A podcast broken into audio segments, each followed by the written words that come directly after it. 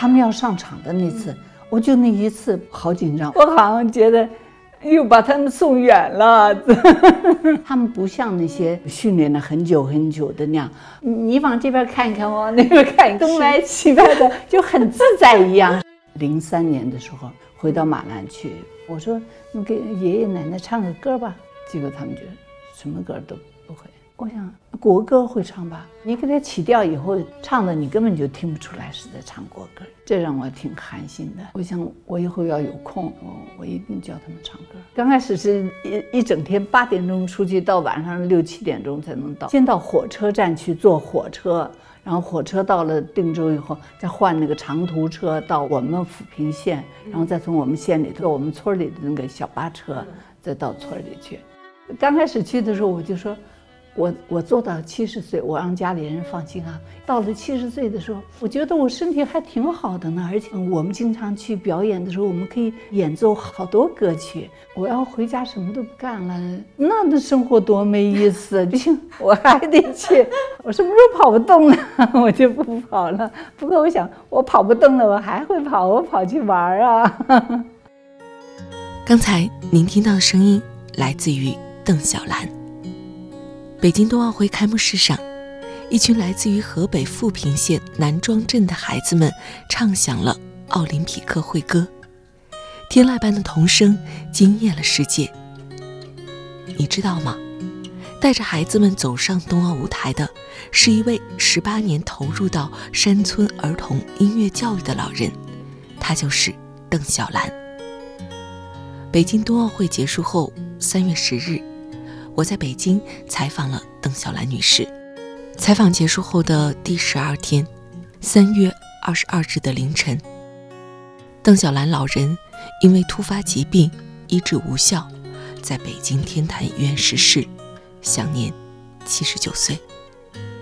今天，就让我们用最大的敬意，一起听见这位用音乐点亮孩子们人生路的老人——邓小兰的故事。如果说这一次冬奥会的时候，想知道孩子们是怎么接到这个开幕式的演唱的邀请呢？二零二一年，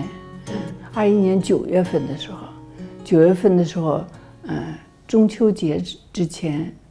嗯，那个县里给我打电话啊，说那个，嗯，奥委会的人要到马兰村去看我们马兰小乐队。嗯，八月十六，嗯，中秋节第二天，我就嗯赶到马兰来了，就是嗯带他们练练唱歌吧，嗯，然后过了几天，那个嗯奥委会，他们那天到我们学校的时候，都都下午快啊，都下午的时候了，然后那个马，而且把嗯我们周围的那个有那么三四。啊，四个学校的那个，嗯，山区小学的孩子也都也都叫都到我们马兰小学那儿集中的那儿，然后说一会儿那个奥委会的就来，然后奥委会的来了以后，嗯，他们就给学嗯人家唱那个他们的校歌，嗯，啊，我们我们马兰小学队的就给他们唱我们平常表演唱的那几个嗯马兰的歌曲，嗯，然后，呃。就集中在学校的一个会议室里头，然后让我跟那个校长一下介绍了一下那个，嗯，抚平的孩子，像还有我们马兰的孩子，在学习音乐的过程中有有哪些故事，教学的，就是会不会遇到什么困难的啊，或者有什么问题的呀？嗯，反正就是讲讲这些故事。后来的时候，那个。嗯，奥委会的就说：“好吧，我们选定你们这里来做吧。”当时就拍板了啊，就是说，嗯，让我们开始练这个练这个节目。都九月中旬了，嗯，对，十月份一个月，十一月、十二月一个月，一月份，嗯嗯，大家也是觉得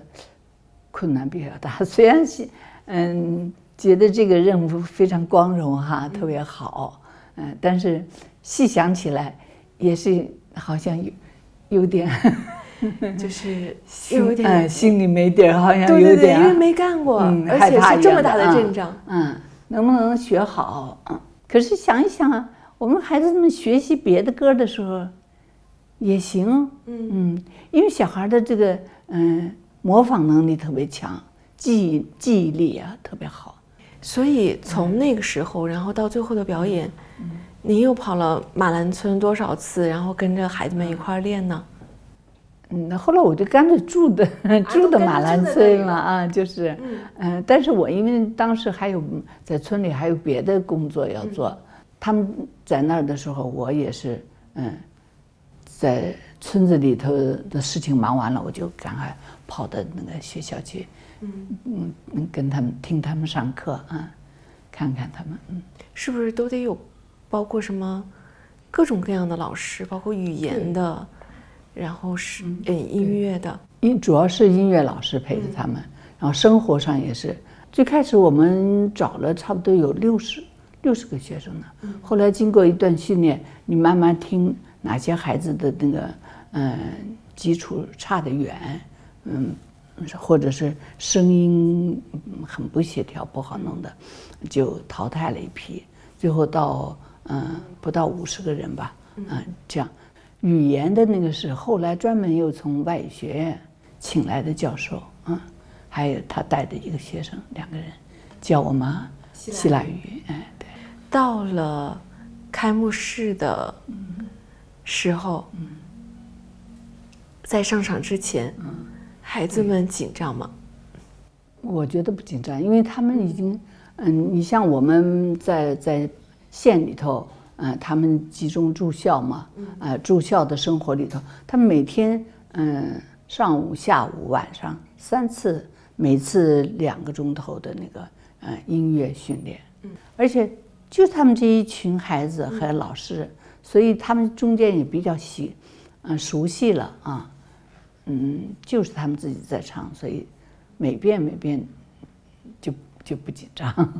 就感觉他们反正嗯，就还是这帮大家对一起唱歌一样啊，就嗯就不那么紧张。您呢？您当时紧张吗？看着他们要上场，哦也不紧张。他们要上场的那次，我就那一次，哦，好紧张！我看着他们走的那个，嗯，从那个通道里头走过去，而且那次我他们过去排练的时候，我们可以跟着他们，嗯，到场内，嗯，站在他们旁边看他们唱，啊，后来嗯那次就是连排的时候就不让我们进去了，嗯，他们进去，我好紧张，我好像觉得又把他们送远了。我知道那种感觉，就好 就像好像自己的的小孩子走远了一样。所以到了正式表演的时候，您是在什么位置我我在观众席里面，那个是不是连送的这个过程都没有没有了，这样不害怕。呃嗯，该快到他们的节目的时候，音乐响起来的时候，嗯嗯，一会儿哎，出溜出溜出溜，一群小人噔噔噔噔噔就站在那儿了。然后那个时候是不是就觉得，嗯，我就是来看表演的？啊，对，整个整个场上的这个气氛都更多的感染着你啊，嗯，就不紧张啊。孩子们呢？孩子们下来之后，嗯，小孩子没有跟我说紧张的，都你而且后来我们主要是呃，同时那个屏幕上不是演他吗？你我一看他那个状态就不紧张，嗯，他们你看本来好比动作是划一的哈，但是他们不像那些嗯就训练了很久很久的那样很划一，动作非常齐哈，都不是你往这边看一看，往那边看一看，邓老师真的哎是东这样的哎东来西来的就很自在一样，谁也 对。谁也不说好像哎呦哎呀我错了，又赶快往这边，不是那样慌慌张张那样。哎，有有的小孩，我儿子还特别注意到，他说有一个小孩，他一只只手自己还这样打着拍子，很好。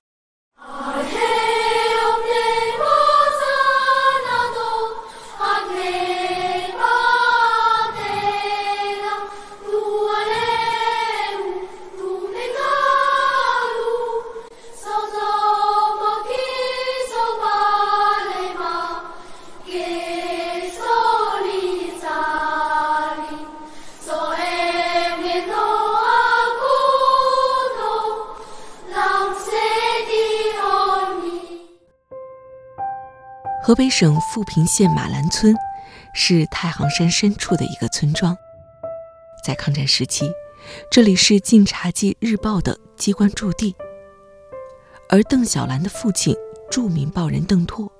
正是《晋察冀日报》的前社长和总编辑。也正是因为这样的原因，一九四三年，邓小兰就出生在马兰村。出生之后，他被寄养在了马兰村附近的一户村民家里三年的时间。可以想见，邓小兰对马兰村、对这片土地，一直有着深深的感情。他也曾对媒体说，这里就是他的第二故乡。不过退休之后，邓小兰为什么会选择音乐的方式来为这片土地付出他的时间、精力和爱？而在这十八年的时间里，邓小兰和孩子们、和当地的村民们，又发生了什么样的故事呢？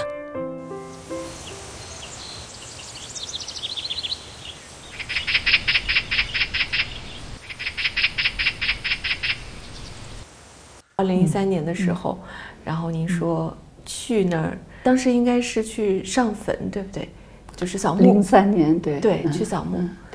是因为邓老师的，不是，是我们《晋察冀日报》，嗯。呃，曾经在一九就抗战呃抗日期间，一九四三年的时候，那次反扫荡里，因为和日军嗯那个正面交火了，嗯、所以牺牲了一些嗯同志，嗯，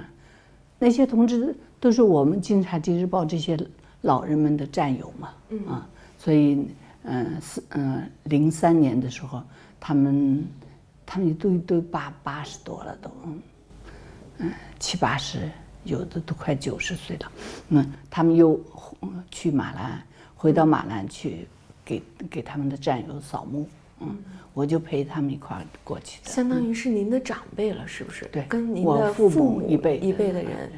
我看到那个故事是说，当时您在扫墓的时候，就看到有马兰的孩子在对边上。嗯，因为那是清明节，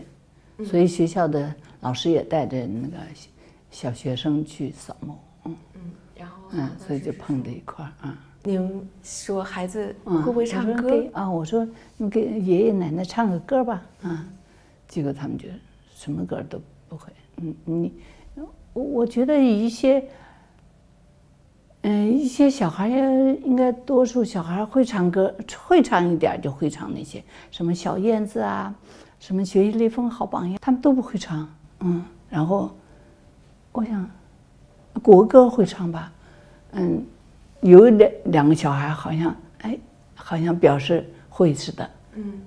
嗯，你给他起调以后，嗯，唱的你根本就听不出来是在唱国歌，根本，哦，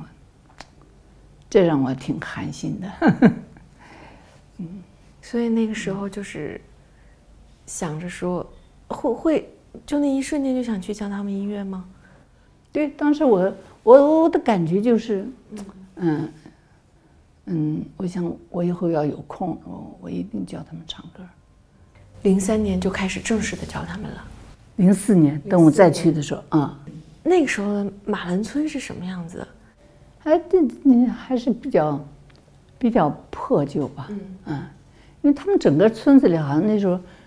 没有两三家的是新房子，都是好像可能是解放初期或者原来盖的一些房子啊，都是黄泥土的那种，嗯嗯，有的会会裂的，嗯，上头也长草，嗯，你有的时候你都觉得那个房子好像。嗯，都不可能是住人的了啊，但是就是他们生活就在这房屋子里头，嗯嗯，很旧，邓老师，我当时就是看那个马兰的歌声那个纪录片，嗯，然后我就看里边您教小朋友的那个乐器，嗯。五花八门的，嗯，对，电子琴、嗯。口琴，然后手风琴。反正我能拿来的嗯乐器，我去教他们。关键是您自己怎么会这么多乐器呢？其实我自己学过的就是小提琴，嗯哦对还有小提琴。嗯正规学过的小提嗯。琴，别的乐器都是呃像像像键盘、嗯，钢琴，呃，就是或者手风琴这样的。北京的学生在插队的时候啊，很多热爱音乐的孩子互相的就学这个手风琴和吉他，嗯，所以我弟弟妹妹那时候，嗯他们也他们也会，他们也是自学，互相教的学的，所以回到家以后，嗯，没事儿大家一起玩的时候，他们也弹奏这些这些乐器，我也就跟着扒拉扒拉吧。您教的第一波的孩子，嗯，这要算起来十八年前到现在，嗯，对，已二十多岁了，嗯，已经都成家的工作了有，嗯，也有，嗯。嗯，大第一批的大孩子都已经工作了，今年，嗯。当您现在看到这些孩子，嗯，然后再回想当年您做的这个事儿，嗯。您会觉得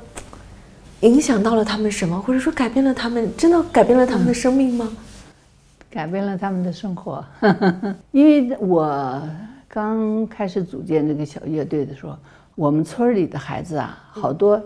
大人都就讲，我们村里好多上不了高中的，啊，高中都考不上呢。嗯，也许那时候，嗯，学校少还是怎么的，反正是，嗯，可是我带了小乐队以后，这些孩子，哎，后来都上都上高中，而且我他们到了升升嗯大学的时候都考上大学，嗯，而且很多小孩刚开始学习不好，那些学习不好的呀，其实在我这里接触到的孩子都是那些，嗯，调皮的，嗯，他精力很旺盛，但是他，嗯，就是不喜欢学习，他觉得很很枯燥无味一样的，所以他他也不做作业，哎、他上课也不好好听讲，嗯，调皮的孩子呢，还跟老师，嗯，老师会批评他们呢，是吧？嗯，他跟老师呃顶嘴，跟同学打架，反正就是调皮的孩子就呃很很很成绩当然就很糟糕。但是跟我学习以后呢，确实那些孩子，因为我我挑他们的时候啊，我就发现有一些孩子虽然调皮，但是很聪明，而且这些年纪小，你想才一二年级、二三年级的小孩，他有多恶劣呀、不是那种品格上的多恶劣，小孩不存在这个，小孩都是很善良的啊，都是很很很很单纯的。他调皮，他也是很单纯的调皮。这样的孩子，你只要教育的好了，而且他们对学习，他们对拉琴、对乐器有兴趣的时候，他会赶快把作业赶快弄好了。嗯所以，嗯，在最开始的时候，可能都没有人能上高中。嗯，对，因为有一些家长刚开始的时候，就怕影响那个文化课学习，哎，说那以后要是考不上学怎么办啊，什么什么的，嗯，我就给他举我们小乐队的这些例子，嗯，我说我们这最调皮的孩子成绩都飞速的提高，嗯，这都是他们身边的事情，嗯，所以他们都都都很幸福，都是他们认识的小朋友，嗯。我还记得片子里边有一个印象特别深，就是，嗯，不光是这个孩子们就开始学乐器了，嗯，对。有的村子里边的家长对，嗯，也开始对乐器感兴趣哎了。，对对对，那个家长其实他一直自己就喜欢音乐，嗯。而且他曾经在小的时候也有过遇见过有音乐老师的时候，所以老师教他，他记得那个简谱。啊，那次我是带着，我是到一个村民家去玩去，正好他带着孩子，就是那小孩子就跟我学，嗯，学学琴的，然后我就说白天教你那个，你还记得吗？嗯，他说记得，然后我让他唱，他一唱错了的地方，他爸爸就给他指出来，嗯，哎，我觉得很奇怪，因为他爸爸又经常都是劳动的那个村民，真是，嗯，手也黑，脸也黑。没想到他他还能识谱呢。我说你还识谱啊？他说我们我们老师原来教过。他他喜欢很很喜欢的，对。然后那个那时候我我我教那个男孩子拉手风琴嘛，他还跟个孩子说，他说那个你上课跟老师学了，回来教给我。放嗯那个小孩子拿回去以后，他他就拉琴，但是大人这个背带要放的很很长嘛，嗯，那小孩子放那么短，嗯，结果他放长了以后，小孩子自己又不好不大好操作，怎么把它弄短了，所以他就嗯嗯很少练。嗯，我发现以后，因为我一听我就听着，我说你怎么好像老不练琴呢？他说我爸爸老拉，就很抱怨呢。后来我就跟他，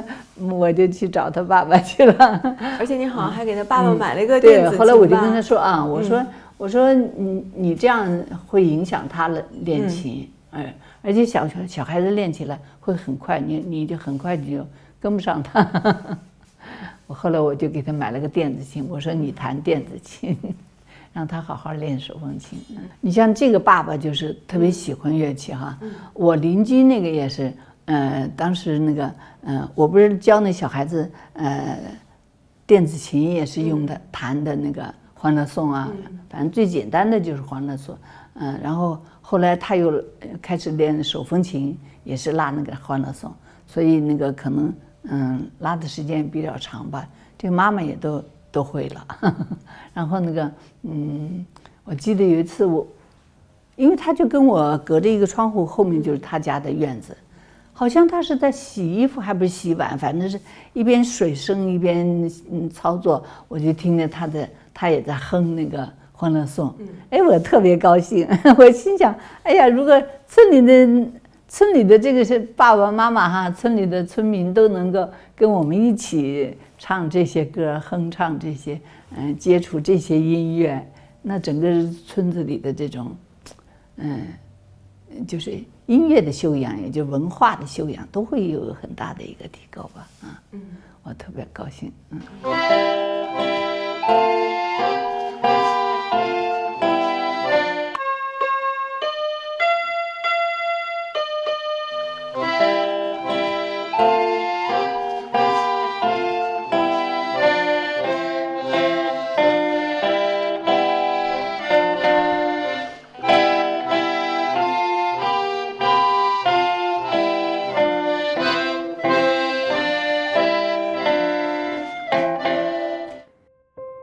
零零六年，邓小兰在马兰村成立了马兰小乐队。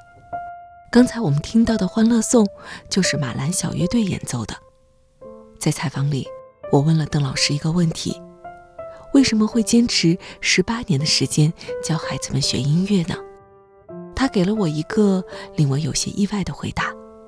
他用了一个词“快活”。这个词不是我想象中的给予。贡献、回馈这样的词语，而是一个简单而又真挚的回答。在老人的话里，我感受到的是，退休后的邓小兰和孩子们在一起，又拉、又唱、又表演，她的内心是快活的，是满足的。老师，就是您说您当时十八年前开始做这个事儿，嗯，但是后来就是一做。我觉得开始做一个事情，嗯，其实不算特别难，嗯，但我觉得难的是您做了十八年，因因为我一直都做的特别好玩儿，怎么说？因为你看，小孩子，嗯、那么调皮的小孩子，然后他跟你很快学会一些，嗯、演奏一些曲子，呃，我们可以一起合奏，嗯，除了他们以外，家长还能跟着我们一起唱。这不是多多愉快啊！就这个里边，其实自己获得了很多的快乐，对，还有成就感。嗯，对，成就就是这些小孩子会会会表演了，会唱一个一个，嗯，一首一首。而且我我很希望他们，我喜欢的很多很多的曲子，我希望他们赶快快点学，快点学。我有很多曲子都想让你们会，嗯，我们一起表，一起拉，一起唱。那感觉实在太美了，快活的，对，嗯真的就是就是您说这个词儿“快活”，我觉得嗯就是太太那个了。嗯，我觉得快乐给人的那个满足感最大最大了，嗯，比你吃饱了要还要还要快乐。吃饱了只是觉得，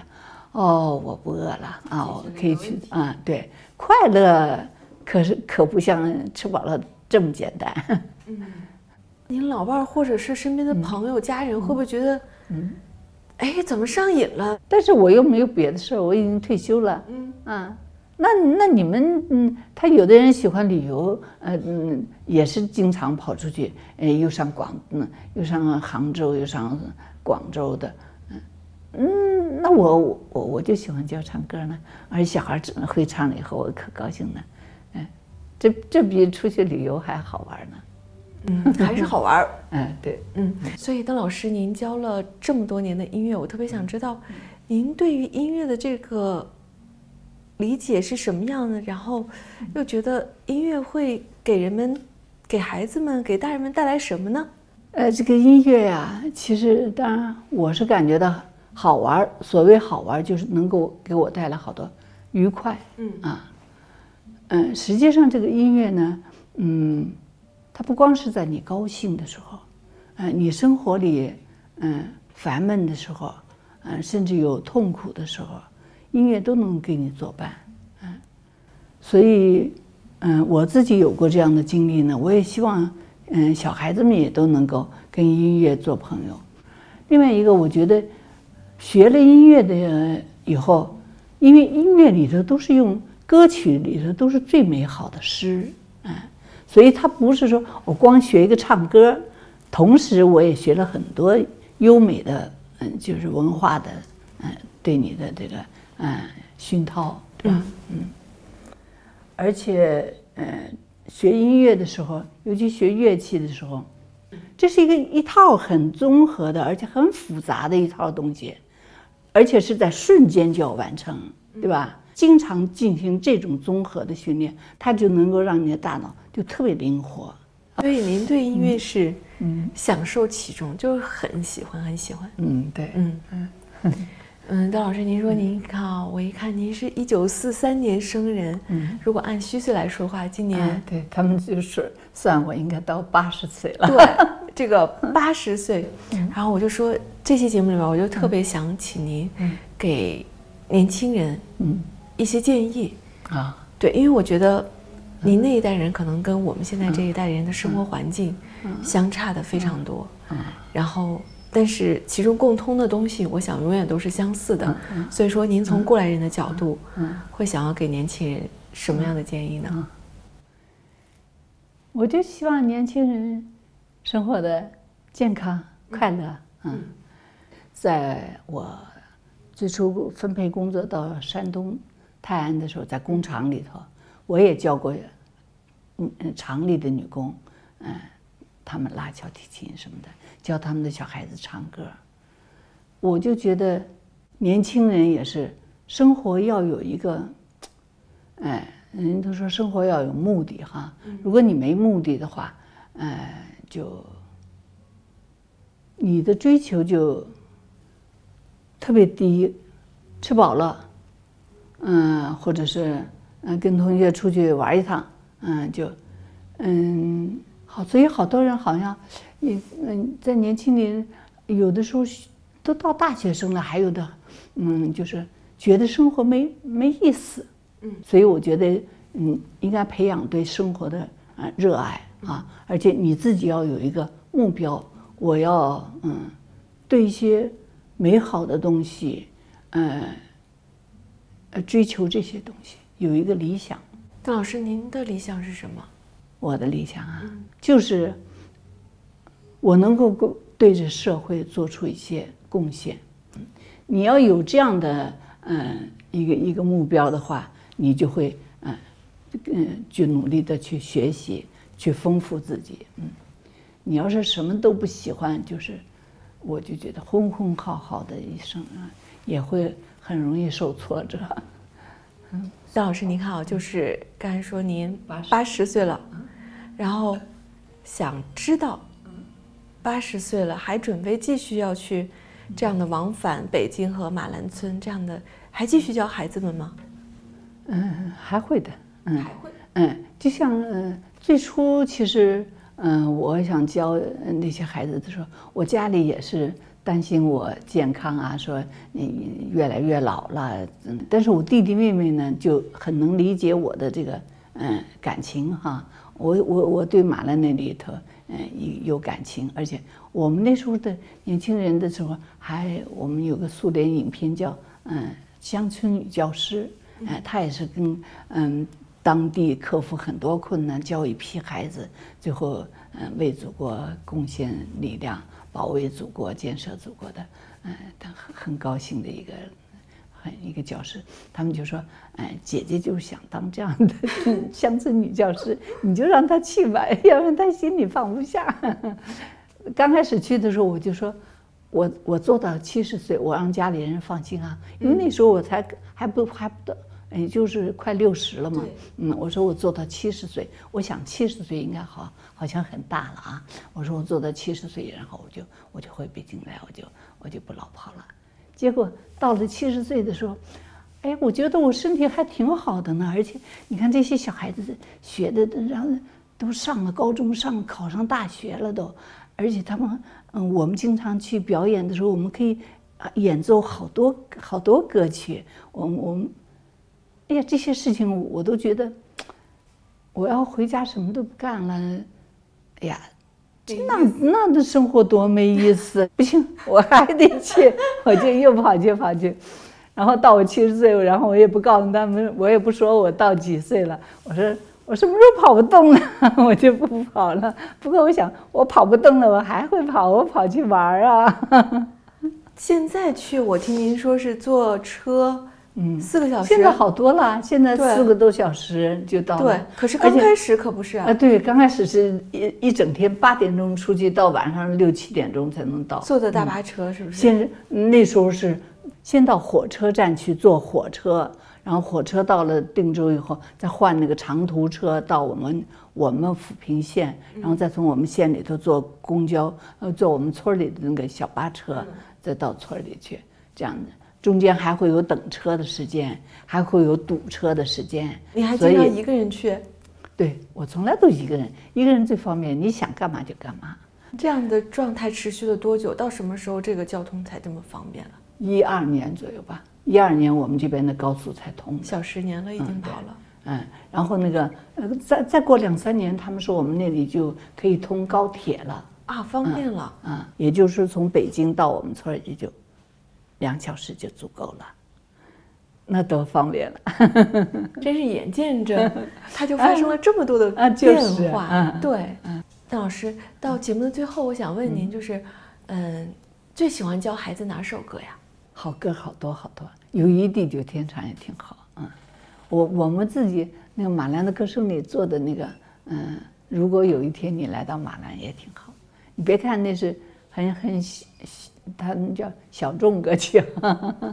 但是因为这个歌里头比较很简单几句话，把我们马兰的这个风貌啊，人人善良友爱的这种这人间的这种感情，几句话把这个都概括了啊，所以特别好。他也是表示欢迎大家到马兰来。